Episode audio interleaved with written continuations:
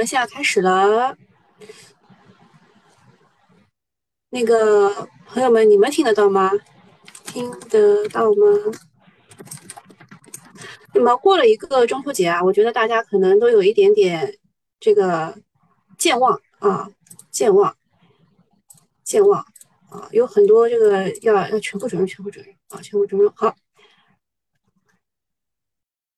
等候，嗯，全部准入，全部准入。可以了。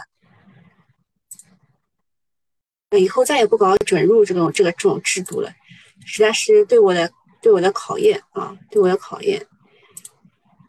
有没有更多啊？不用等候了，直接进，直接进啊，直接进，不要等候了，好，直接进，全部转入，全部转入，好，好，过了一个中秋节呢，我发现大家可能是已经有有一点点，嗯，有一点点就是怎么说呢，就忘记了过去的事情。我们我们来给大家梳理一下，今天事情还是蛮多的。呃，首先互动问题呢，就是。呃，中秋节快乐啊！这个节是劫难的劫，中秋节如何度过呢？啊，这边有一张图啊，说有一个朋友说，有个小朋友说，现在风险太大了。而另外一个小朋友捂住了他的嘴，说：“闭嘴，牛市这才刚开始啊，牛市已经进入下半场了啊！你们也知道的，我们有一个黑话啊，有一个黑话总总结，就是分析师说牛市进入下半场的时候呢，一般来说就是啊，这个 easy 模式结束了。”啊，这个 hard 模式要来了啊，地狱模式就是港股那种模式还没有到来，对吧？嗯，好，那我们现在先开始一下啊，如果你。如果你听得到的话，跟我进行一下互动。中秋节如何互互如何度呢？中秋节啊，劫难的劫如何度呢？呃，有四个回答，当然你也可以回答这个五，然后你自己回答一下。呃，第一个是空仓或者是现在仓位比较低的啊，小仓位的，呃，你认为大跌可以抄底，你就打一。然后第二呢，就是呃一手白马的要装死。第三个呢是呃一手周期的说快跑啊。然后第四个是今天的目标。今天目标是少亏一点。达太喵说他有一手周期要快跑，还有些朋友说他是空仓的或者是大小仓位要准备抄底的。呃，有人呃，这个好像还是很平均的嘛，还是很平均的嘛。大家大家都是，我看一看啊，互动啊，还有还有个批注啊，算这个算啊四，今天目标少亏的人蛮蛮多的。还有还有一些这个西马西马的朋友都是空仓或者仓位很低的，准备抄底的朋友啊，你们这个节奏掌握的还是蛮好的。看看，哦，看看这边，啊，一一二三四都有啊，一二三四都有。好，看一财的朋友们，四。没有延迟，很清晰。对啊，这个延迟延迟就是十五秒嘛，两边都是延迟十五秒的呀。听到看到选二五，万一不亏，哈哈。呃，可能可能也是不亏的。如果嗯，因为今天大大概率的人嗯是认为医药和消费可能会顶一顶的啊，医药和消费会顶一顶的。有人问这个节前需要减仓吗？就看你自己的需求。哦，给大家看两张图的，你们先了解一下我们中秋是怎么过的啊。就是首先呢，就是我们在今天开始，就九月二十二号开始上班，然后二十二、二十三、二十四号会就是一直上班，然后二十六号周日也是要上班的，二十五号休息，二十六号上班，然后一直上到。九月三十号开始连休七天，就是十一七天放假嘛。然后九月呃十月的九号要上班啊，是这样的一个过程。然后一般来说秋分啊，秋分 就秋分这个日子会跌啊，就是今天即使即使今天不跌，秋分还是会跌。所以有人问这个十一之前要不要减仓，看你自己。就是今天三个交易日加上下周四个交易日，然后就是十一假期了啊，十一假期了。这个先给大家理一理，好，大家的互动问题回答的都还是五花八门啊，五花八门。嗯，今天还有心情来听直播的人，一般来说就是仓位比较低的，对吧？或者是心心态比较好的。那么，所以是要祝大家中秋节快乐，愿世上所有的团圆都不必跋山涉水相见，愿你所买的股票都不必套牢太久，但愿股长久，千里共婵娟。啊，还有人说，还有人问啊，明月几时有？持股问青天，不知手上股票翻倍是何年？分配嘛，首先你得找一个基本面你自己能够认同的，然后要拿一段时间啊，要拿一段时间的。那么我们来说一下假期的时时候发生了什么事儿。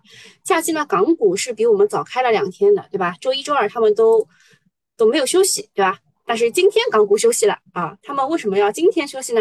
传言是说昨天晚上中秋节要看月亮啊，看完以后就直接休息了，对吧？他们比我们晚一天休息。就港股二十号、二十一号是开的，那港股二十号一开，哇塞，这个是跌的堂堂跌啊。然后二十一号是横了，横了一下，对吧？二十一号横了一下。那今天他们不开，我们开了，把皮球扔给我们了，是吧？那我们该怎么办呢？呃，首先讲一下港股为什么跌，很多人说是恒大的事儿。恒大这个事儿老早就知道了，对吧？老早就知道了，然后也有各种这个呃政府资金啊，还有社会资金啊进去去 hold 的啊，也有一些贱卖啊什么之类的，就不多讲了。恒大这个事儿很早就知道的，然后还有一些新叉叉这个股票都是啊跌的是那种百分之八十几的这种跌，就是内房股啊，内房股就是内地的房地产股，还有一些是呃这个香港的那边的股，说是一个哈尔就一个一个一个就是。高尔夫球场啊，叫粉叉的一个叫粉粉那个什么我忘了啊，就一个一个高尔夫球场要不见了啊，要建成这个呃保障房了，那么这个可能会崩一崩。其实说老实话，这个都不是港股大跌的理由。港股大跌的理由肯定就是什么外资避险啊，外资避险就是外资把钱拿走了，因为港股是一个国际化很大就很强的一个一个市场啊，外资一走，它基本上就啊有点有点凉的感觉。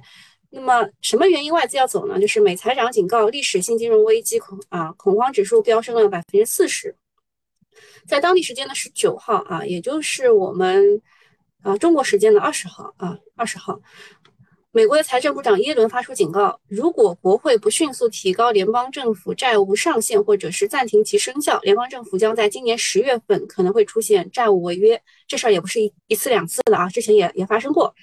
然后他又警告了一次，说这可能会引发一场历史性的金融危机。受此影响呢，欧美股市出现了黑周一，恐慌指数跳升了百分之四十，道指中最终下跌了百分之一点七八，创两个月最大的单日跌幅。如果说港股大跌是被恒大打的，那么欧美股市和币圈的恐慌更多是担心美国债务违约发生这个违约风险，导致全球资金的避险。其实说老实话，其实。这个大跌就是因为资金在避险啊，全球资金在避险啊，就是这个原因，没有你们说的那种各种各种各样的消息啊，还有什么高盛、大摩已经开始唱空了，说美股要有百分之十到二十的回调啊。其实不光咱们唱空，美国自己的机构照样唱空，但是拉长时间一看啊，通通被打脸。那么历史性的金融危机听起来确实挺吓人的，而且从美国的财长的手口中说出来，但是耶伦呢搞得如此的。耸人听闻，更多的呢是逼共和党尽快的妥协，同意提高联邦政府的债务上限。现在美国的两院都掌握在民主党手里，民主党想通过债务上限决议并不是难事儿，但是想要通过的名正言顺一点，所以就嘴炮一下啊，逼一逼共和党。这个事儿啊，美国的事儿我们好像是可以说的，对吧？那么本周四。凌晨的两点钟啊，凌晨的两点钟会有美联储的议息会议。耶伦唱完白脸，估计这个鲍威尔要唱红脸了，要割一下啊，先放个鹰，然后再放个鸽子啊。只要不是真正的收紧货币，美股还不至于玩崩盘。那么如果美股不崩崩的话呢？啊，这个这个股市这个也也就吓一吓，也就是吓一吓你啊。但是这个就是怎怎么说，就是大的指数它可能跌一跌又回去了。你的个股能不能跌一跌再回去，这是两说的事情啊，这是两说的事情。我觉得我在讲讲一个脱口秀啊，我最近又在开脱口秀大会了啊。我最喜欢的是呼兰，嗯，就是刚刚那句话，就是我照着他的这个模仿他的样子讲的，就是大盘跌一跌能回去，你的个股跌一跌能不能回去啊？就这个事儿，大家自己考虑一下。嗯，第二个事儿是发改委和能源局联合开展了能源保供稳价工作的督导。啊，其实这个大家都知道的，云南双控嘛，能耗双控这个通知，啊，还有这个江苏能耗双双线啊，东真格，其实之前不是有一个表格嘛，说九九个城市这个能耗不降反升，对吧？之前就最早五月份的时候也说了不要，不是五月份，是七月还是六月，我忘了，就是一个一个一个消息说不要运动式减碳嘛，对吧？现在他们真的是在运动式减碳，要能耗双控，对吧？所以现在这个发改委啊、能源局啊已经派出督导组了，赴相关重点省份和企业港口开展能源保供稳价的工作督导，重点督导有关省区企业煤炭增产增供政策落实的情况。发电供热用煤中长期合同全覆盖落实情况，中长期合同履约情况，还有燃煤发电基准价加上上下浮动市场化机制落实的情况，其实就是发改委和能源局坐不住了。现在他们还提高了是啊，就是降低了一个煤炭的最低标准，以前是说呃。我一下忘了啊，就是煤炭现在是呃最低是要保证七天的用煤量，然后最高是十二天，好像是降低了最高的那个那个就是标准啊。那么现在我们看一下啊，商品确实涨得非常的厉害，商品磷酸的话，在我们放假期间啊，涨了百分之二十六啊，磷啊，所以就是磷的这一块，其实你们不用特别担心。零的话有什么呢？嗯，自选股里面有没有？没有的话我不讲，因为现在我们都已经分层了，就是就是收呃就有到付费墙以后，我会把这些东西都放到付费墙里面讲。呃，跟大家讲一下吧，有些人自己会有会会有这个做功课的话，也会知道，就是磷酸在我们放假期间啊涨了百分之二十六。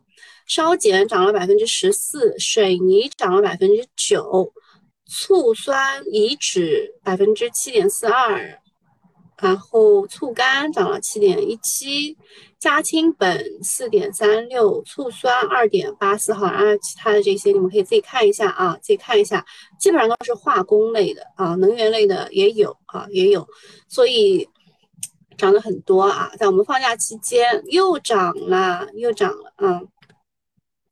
好，这个是第二个事儿啊。第一个事儿就是为什么全球大跌啊？其实就是资金避险啊，资金避险。那么第二个事儿就是能源的事儿。嗯，这个也就回答了我们互动问题的第一个，就说如果你有一手的周期怎么办呢？其实是也要分情况讨论的。比如说你有零啊，就坚持一下啊，就坚持一下，不要被吓跑。那么还有其他的一些周期股，比如说煤啊什么之类的啊，你看发改委都已经去了。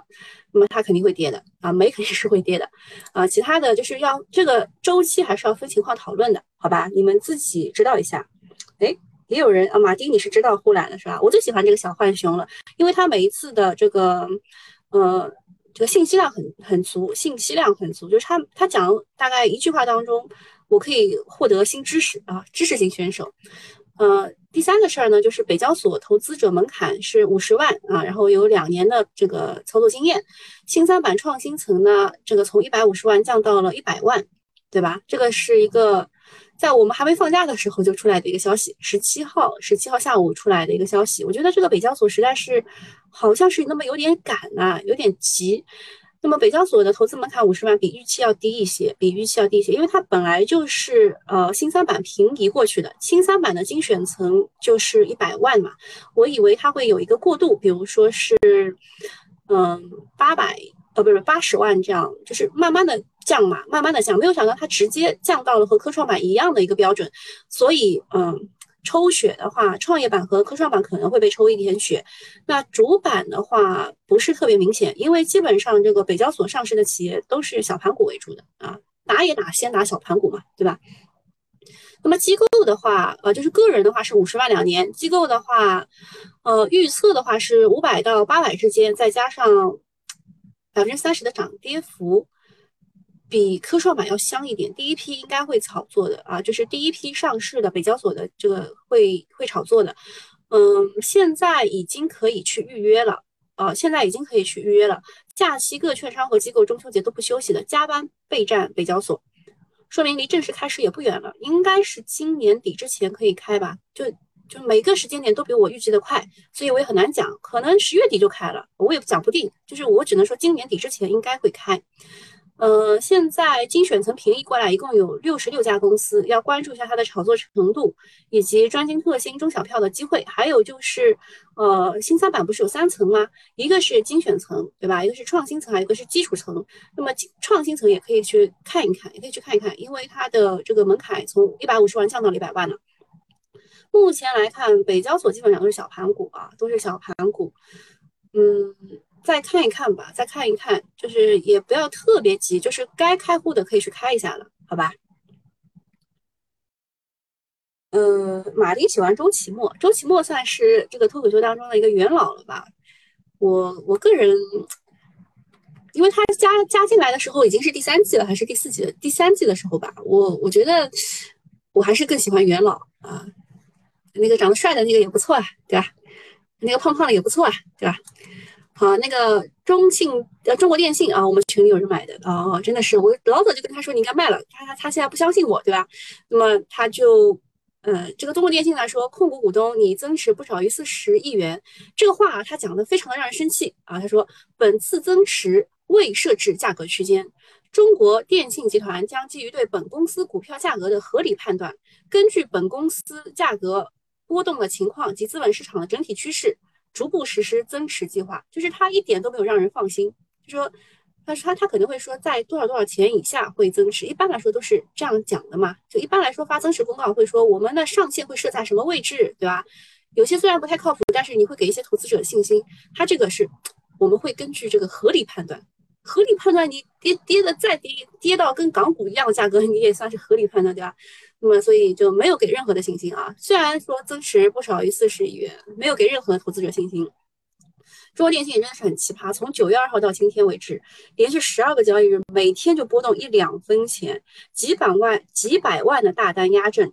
但既然既不往上买，也不往下砸，就这么一分钱天天玩，啊，这个算不算是合法的操作股价？因为绿鞋机制保护只有一个月，所以大家预测节后就要破发了。但是大股东又现在来护盘了，增持不少于四十亿元。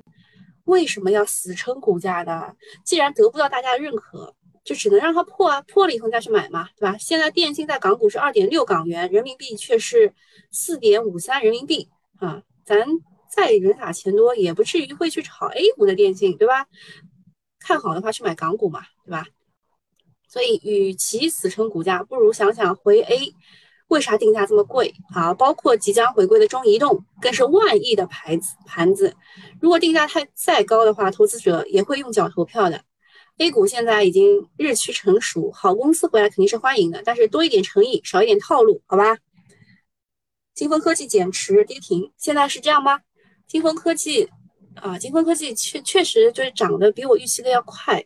我觉得他应该是一个很慢热型的选手，没想到赵盟主买一买，哎，被大家看上了，啊，这个股不不评论，然后再讲一讲清水源吧。清水源股票交易严重异常波动，停牌核查。呃，清水源公告是过去的七个交易日收盘价偏离，呃，就是涨幅偏离值累计达到了百分之一百，属于。股票交易严重异常波动情况，九月二十二号就是今天开始起停牌。同时，深交所表示对近期涨幅异常的清水源啊、中青宝啊都进行重点的监控，并及时采取监管措施。最近疯狂的化工龙头清水源被关进了小黑屋。其实以前清水源炒的完全就不是这个化工啊，它化工那一块不多啊，就因为这个公告就涨一涨。然后以前以前炒的是污水处理啊，然后这两天。还就是被关小黑屋，又被重重点监控，两大利空就开始降温。但是这一次的这个关小黑屋比较人性化，没有是说涨停当天晚上就停牌核查，而是在两天高位横盘之后啊，大家该撤的都撤了，然后它才会啊卖一卖，看一看啊。清水源，我们加一下自选股，好吧？因为它今天是它今天是停牌的，所以也看不出什么。嗯，还想讲什么呢？就是这一次的特停啊，更多的是按规矩办事，没有针对清水源。七天涨幅百分之一百就已经可以停了，但是资金也不惧怕，对吧？以华晨装备为例，特停之后，资金会去在板块先寻找补涨机会，就是我们之前说的这个，比如说顺控发展，对吧？顺控大地被关进去了，九龙夺嫡，对吧？所以在这个化工当中，肯定会有人。肯肯定会有人去寻找补涨的。然后临近预期复牌时才是补跌资金。然后华晨装备出来调整几天后还创新高了啊！华晨装备炒的是什么呀？工业母机，对吧？确实啊，确实确实特停出来以后调整几天，创了一个六十五块三毛九的特新高。那么对于化工加涨价题材来说呢，啊，清水源的这个停牌冲击力不会这么大。相反呢，假期这两个题材还是在发酵的。清水源是黄磷减产涨价的逻辑啊，黄磷啊。黄陵嘛，哎呀，我我现在不能讲，我待会儿呃关了这个免费直播以后跟大家讲，好吧？最近黄陵价格疯涨，从不到三万窜窜到了六万，如果继续涨的话，概念股还是有炒作的机会的，不会因为关起来就就直接这个黄陵就不涨了。但是最近呢，题材是有熄火的迹象的，比如说元宇宙当中的中芯宝啊，中金宝，元宇宙啊。是题材，就是即将熄火的感觉。还有华晨装备是炒的工业母机，创业黑马炒的是呃北交所。北交所就今天应该还是能涨一涨，因为北交所现在已经可以开始预约去开户了。那么润和软件同盟的这个龙头啊，也是题材有熄火的迹象。上周五砸盘都是比较狠的啊，现在就是看谁能带起来了。今天目前来看，好像是创业黑马比较强，对吧？目前来看是创业黑马比较强，哇，现在二十二分了，二十二分就二十分之前我是不看集合竞价的，然后现在二十二分了，我们看一眼吧。现在有谁是红的呀？现在有谁是红的呀？啊，恒瑞医药是红的，东方电气是红的，啊，东方电气是红的，啊，我们在自选股当中红的哦，探路者，探路者有个好消息，嗯，找一下啊，找一下。等一下，啊你们不要着急啊！你们不要着急，就是付费用户，我会，你你们有问题我会解决的，好吧？我会回答的。但是早上也不会回答很多这个个股的问题啊。你们问一些这个具体的问题，我会我会稍微回答一下。哦，磷矿了有一个啊，斯尔特。嗯，探路者那个消息在哪？然后在这儿啊。你二点六亿元收购北京新能百分之六十的股权，呃，本次收购是支持呃符合国家支持半导体芯片的这个相关的产业。探路者嘛，呃，以前是做这个什么，这个就叫运动品牌什么的啊。收购这个北京新能以后呢，就可以往这个 mini LED 上发展了，所以它涨啊。我们把它加一下啊，探路者，探路者现在也是高开低走啊。这个，哎，嗯啊，你收购百分之六十的股权，百分之六十其实就是已经有已经有话语权了啊，已经有话语权了，能够纳入到本公司的这个母公司的财务报告里面了。哦，这个走势有点奇怪啊，是不是很早就有人知道这个消息了？十二块七毛七这个最高价怎么打出来的？好，然后我们我们继续回去看我们这个自选股当中还有啥是红色的？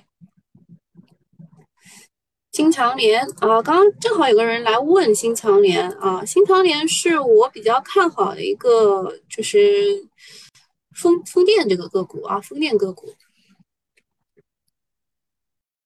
风电嘛这一批都是啊，从明阳智能、韵达、电缆、日月，对吧？这这批都是。风电其实还 OK 的，但是也是不能追的啊，也是不能追的。因为从我讲到现在已经两个礼拜了吧？两个礼拜之前你为啥不买呢？而且我在这个讲讲的时候就一直在讲，一直在讲，没有停过，对吧？嗯。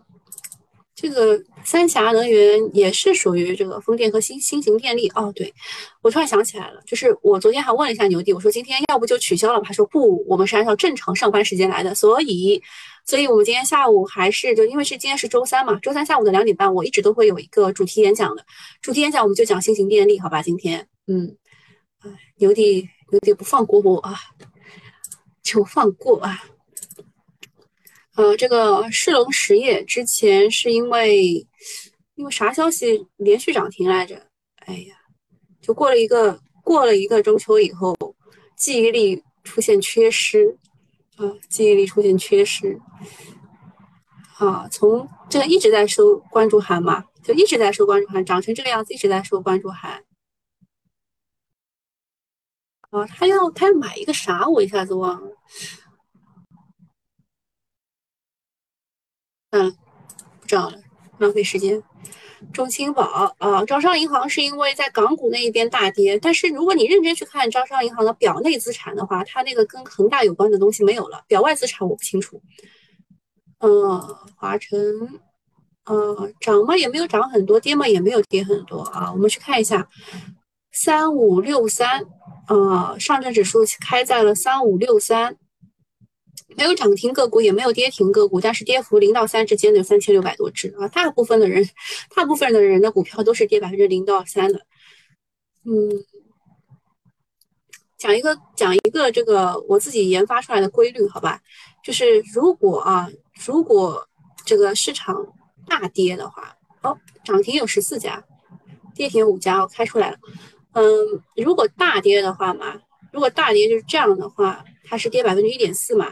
差不多了，跌百分之一点四到百分之二之间，它应该还会再跌，它会跌跌跌跌跌，然后再往上冲。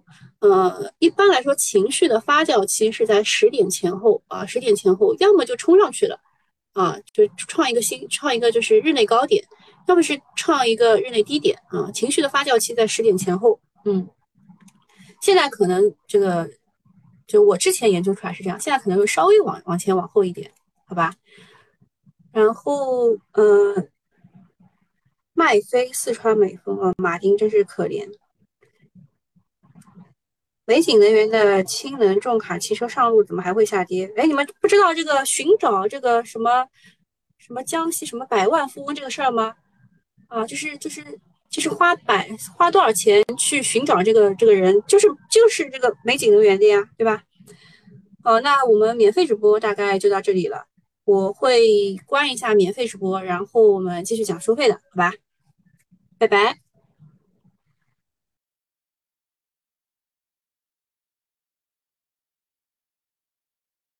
好，我们继续收费，收费内容啊，收费内容。呃，清水园的讲完了，然后讲一下 iPhone 十三，iPhone 十三首批售罄，连夜补货啊，其实。其实这个 iPhone 这条产业链我关注很久了，但是我不太清楚为什么它就一直不涨，它就一直不涨。但是出了这个消息说它它因为降价了嘛，好像是五九九九就可以买了，对吧？光是天猫上就订单超过三百万部，大超市呃就是大超市场的预期。大家嘴上说支持国货，但是苹果一降价，官网就直接崩了。然后呃才哥也说他抢到了一部，对吧？五九九九，我不知道他是多少钱买的啊，因为五九九九是最低配的。嗯，现在就是问了一下啊，苹果说这个用户有三类，一个是年轻人，九五后是主力军；第二个是苹果老用户换机；第三部分是华为用户转战到了苹果啊，就这三类人，三百万人呐，连夜补货啊，这个再不涨，有点说不过去啊。但是它涨肯定会不会涨立讯精密啊这一种股票的，它肯定会涨苹果的其他的产业链当中的股票。就是你想不到的那一种，什么什么立讯精密啊，歌尔股份，它不会涨这一些的啊，它不会涨这一些的。啊，今天今天水电啊，看一看新发集团，对吧？新发集团就是黄磷啊，黄磷对吧？就是这一种的，就是磷这一块的，是不用担心的，对吧？黄磷黄磷的是不用担心的，硅啊，工业硅，还有。这些全部是电力啊，这些全部都是电力啊。军政集团啊，这个是电池，但是这个电池我不认可，我觉得它不行啊，我觉得它不行。然后看一下深圳成指涨了什么，中华股份、阳光电源啊，时机信息这个是跟那个洲际酒店签了一个合约啊，签了一个合约，它是帮酒店做这个这个信息化的，这个买不进很正常。呃，广宇发展。这个好像是张盟主买进去的吧，就是他把那个房地产全部卖掉了啊，开始搞新能源了，所以他就涨成这个样子了。这个股再说吧。呃，华宇软件是有雷的啊，有雷的，稍后小心一点。金风科技嘛是股东减持啊，这个股应该就是进二退一这种走法的。也不也不看空啊。凯利泰，凯利泰是那个骨科集骨科集采落地嘛，然后不是特别差，这个还行啊，这个还行，冲上去了，冲上去了，再看看吧，这个再看一看。好，然后再讲一讲许家印的事情。许家印致敬全体员工啊，坚称啊，声称啊，坚信恒大能尽快走出至暗时刻啊，这个。你你坚信也没有用啊！你看一看个股价，看看股价，啊，然后再讲一讲对于金融和地产的看法。有人呢是拿呃零八年次贷危机倒掉的雷奈雷雷曼兄弟来对比许家印的这个恒大，呃，认为这个可能会引发金融危机啊，这个不能简单的比较，因为呃美国和我们对大型企业处理危机的方式是不同的。零八年美国没有出手去救雷曼。而是希望其他的投行、银行采取市场化的方式去解决，让雷曼拆分出比较多的优质的资产，出售给其他的金融机构。其实说老实话，雷曼这东西啊，它就是就是你回过头再看，雷曼没有任何不好的东西啊，就是反正就是这个没有救嘛，没有救，它只能选择破产。那么相比之下，我们在这几年处理大型企业流动性危机和债务方面，已经积累了不少的经验，比如说海航啊。华夏幸福啊，都有地方政府的介入，没有说不管啊。对金融机构的债主、新老股东都发挥了协调人的作用，让风险缓步释放，除实现了软着陆啊，就是化解风险，不是不是拯救老股东啊，而是想办法让有人就新进的资金能进来化解风险。呃，所以就啊就不适合抄底，但是也不像这个大家就是怎么说就。不像大家传的那种什么零，类似于零零八年呃零八年的雷曼兄弟啊什么的，这个不可能的，这个不可能的。内房股暂时暂时先回避啊，先回避，不要去抄底。呃，其中有一个股啊，有一个股稍微讲一下，就是恒大发展啊，恒大发展，它没改名字吗？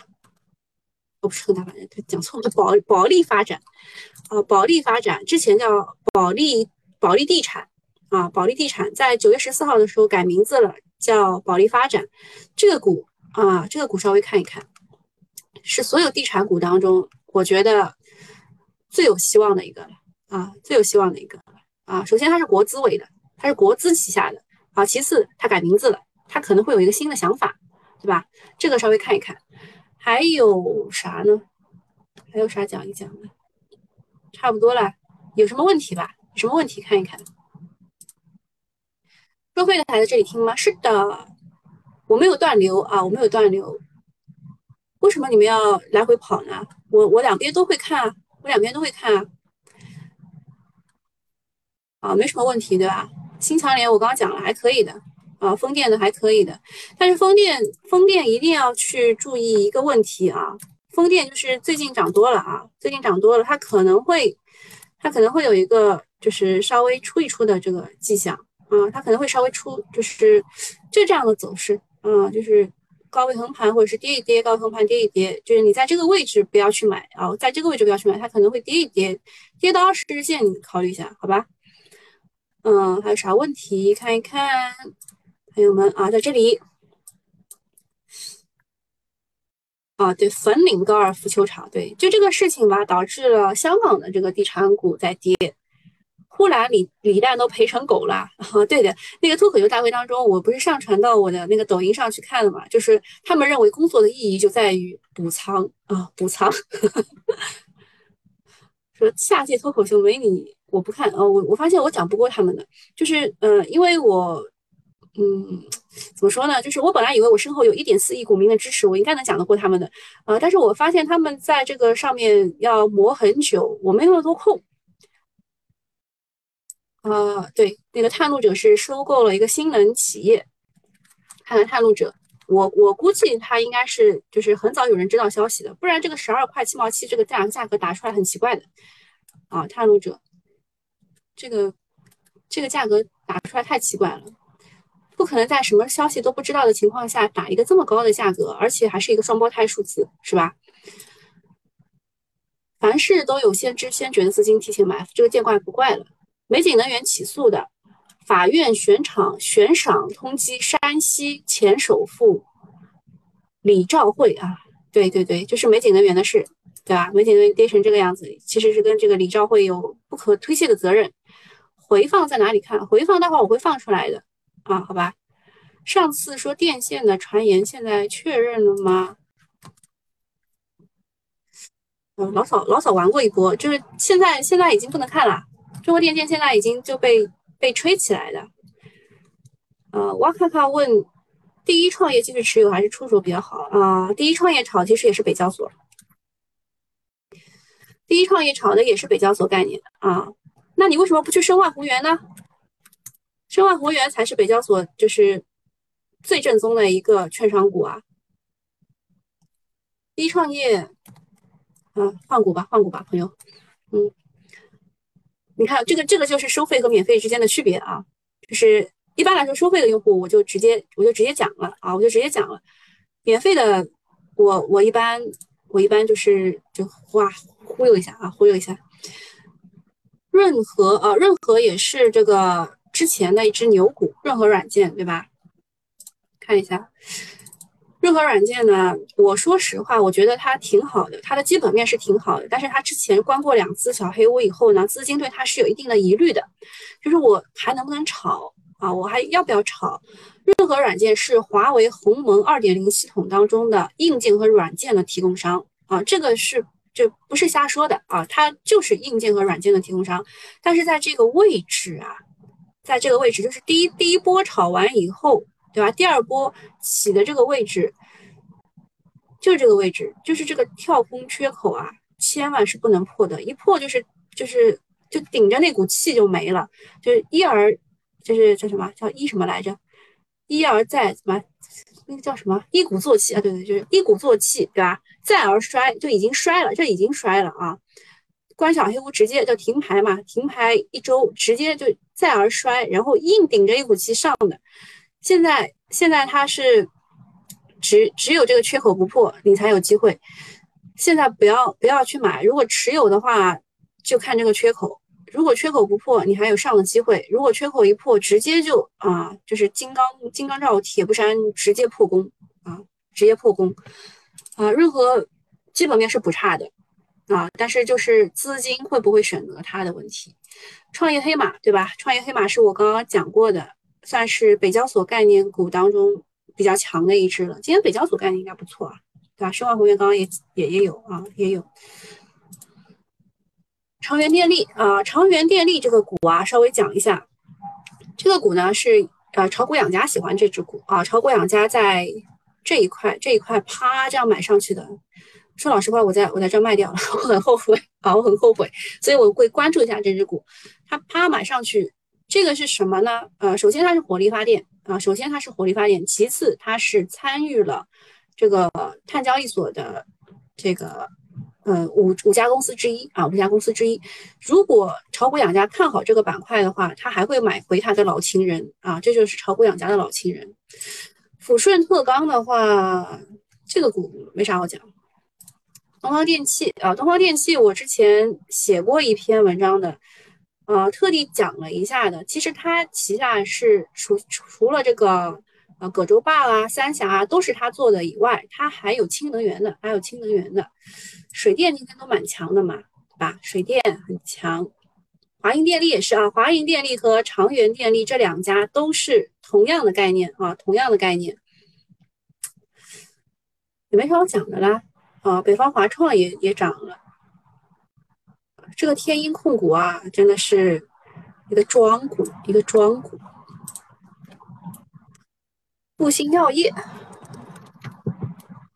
新药业，我记得有人在这儿问过我的，就是在这个横盘的时候问过我，我说你如果没有之前没有这个利润垫的话，就不要去做这个股啊，不要去做这个股。这首先它明显是庄股啊，它它在之前那一波的时候就看得出来了，炒那个疫苗嘛，对吧？炒疫苗，然后跌跌下来。